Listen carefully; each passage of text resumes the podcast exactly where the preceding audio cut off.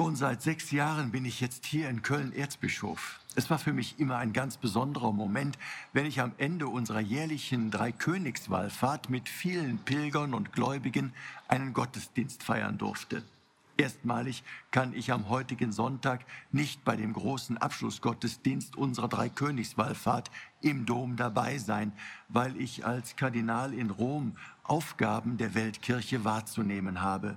Ich möchte aber die mediale Gelegenheit nutzen, um allen, die in diesen Tagen in unserem Dom beten, singen und die heilige Eucharistie feiern, zu sagen, ich bin mitten unter euch.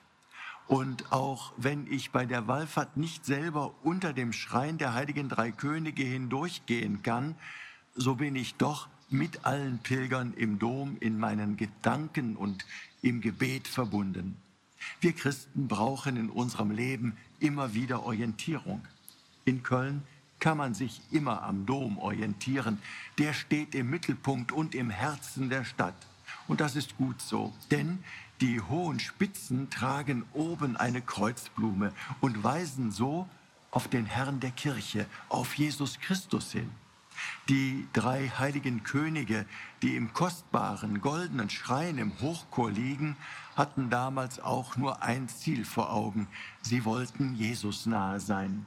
Der Stern, dem sie folgten, der wies ihnen den Weg. Auch wir sollten heute nicht irgendwelchen Stars oder Sternchen hinterherlaufen, sondern allein Christus. Wenn er unser Leben bestimmt und unser Ziel ist, dann ist er uns schon nahe, ganz nahe.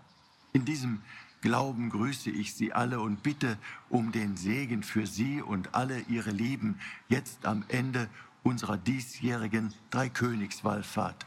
So segne und behüte euch der allmächtige Gott, der Vater und der Sohn und der Heilige Geist.